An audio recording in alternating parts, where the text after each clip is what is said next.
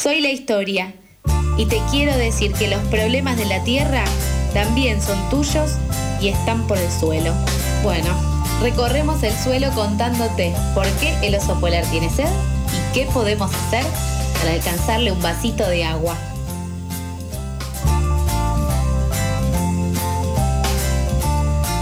Bueno, siendo las 8 y 52, encaramos la última parte del programa. Eh, ya no estoy más solo, no saben. Acá tenemos a Carlos Corbalán, que acaba de llegar. Aplausos. Bien, Carlos, capo, ídolo. Llegaste para los últimos 15 minutos del programa, es un fenómeno. Está perfecto. Llegás para esta columna especial con mi hija, que Es que, claro, yo me levanté hoy, vi la grilla y dije, ya fue, voy directo a la columna de mi hija. Está perfecto. ¿Para qué hacer todo lo anterior si Nehuen seguramente puede hacerlo más que bien solo? De hecho, no me equivoqué, salió perfecto.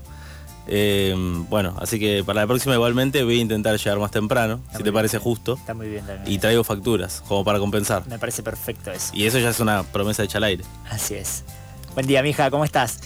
Qué maravilloso arrancar la mañana de esta manera y sobre todo este mismo al alma, Carlos, que vos haces cada miércoles y la perlita de hoy, que hayas venido especialmente para la columna, la verdad es que me sonroja, me hace lagrimear y me pone la piel de gallina, no te mentir.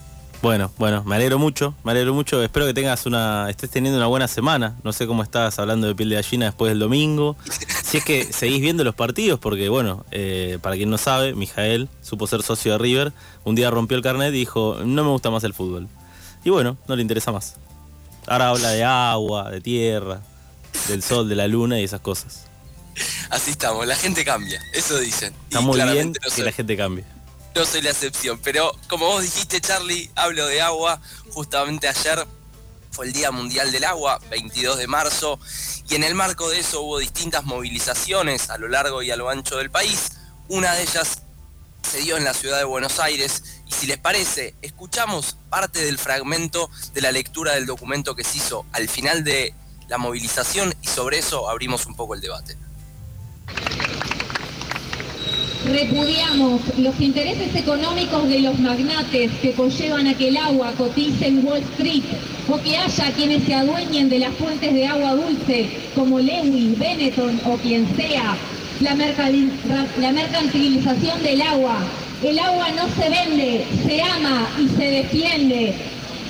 Rechazamos la hidrovía Paraná-Paraguay y las autovías de Punilla y para Chabasca por ser parte de un proyecto IRSA de neocolonialismo, privatización, dependencia, saqueo y contaminación de este inmenso sistema hídrico denominado Cuenca del Plata y que posee una de las reservas de agua dulce superficiales y subterráneas más importantes del globo, de algo más de 3 millones de kilómetros cuadrados de superficie. Pone sobre la mesa uno de los debates quizá más interesantes que tenemos en este siglo XXI, que es el negocio del agua embotellada. Cómo se convirtió en una mercantilización algo tan básico y esencial para la vida humana como es el consumo de agua potable. Y ahí es central dar el debate en estos minutitos que tenemos, si les parece, Charlie Newy, que charlemos un poco, que debatamos, abramos justamente el juego, trayendo a colación la cultura futbolera que Charlie siempre pone sobre la mesa, de qué sucede con el agua embotellada. Y no solo qué sucede con el agua embotellada, sino cómo puede ser que a nivel mundial más de 2.000 millones de personas carezcan de agua potable y que más de 4.000 millones de personas carezcan de un sistema de saneamiento adecuado. Y eso no hace falta que nos vayamos muchas veces como se habla, hay que irnos a la mitad de África, porque literalmente se genera esa concepción, pero es un falso paradigma, porque literalmente no importa en qué parte de, por ejemplo, la ciudad autónoma de Buenos Aires estemos ahora, hacemos unos pocos kilómetros a plena provincia de Buenos Aires y vemos esta problemática en primera persona.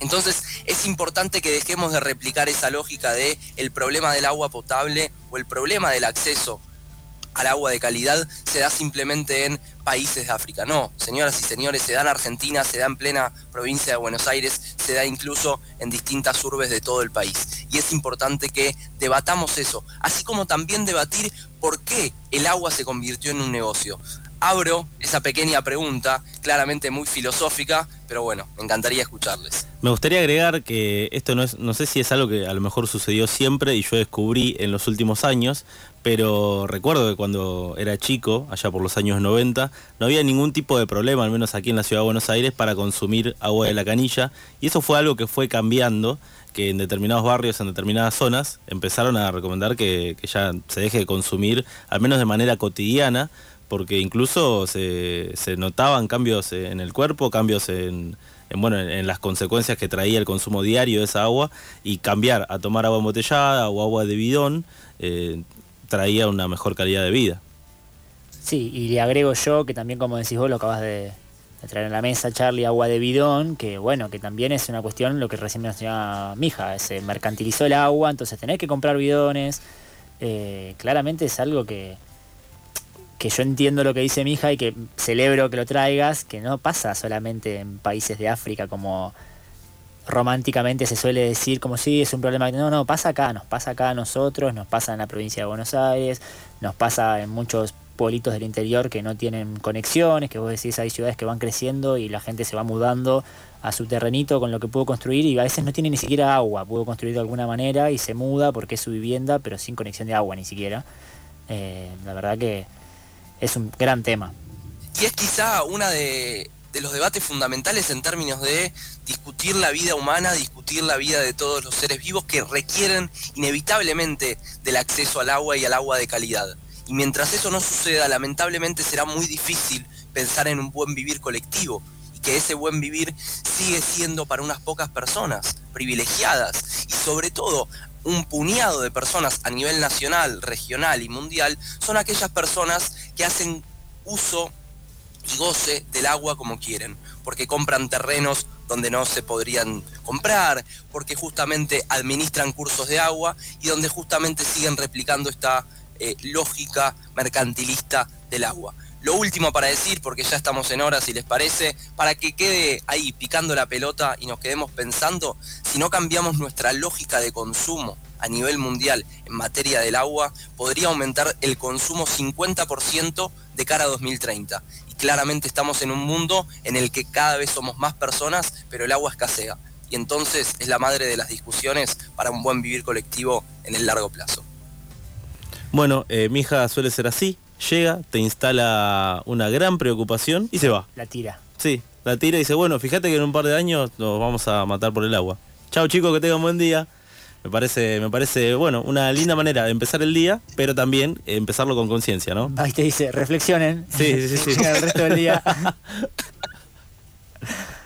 bueno, muchas gracias, mija. Gracias, mija. Eh, estamos hablando y nos vemos la próxima semana. Por favor, que así sea. ¿Madrugaste o seguiste de largo? No te pases, acá no estamos para juzgar. Pasadas por alto, tu cuota diaria de empatía.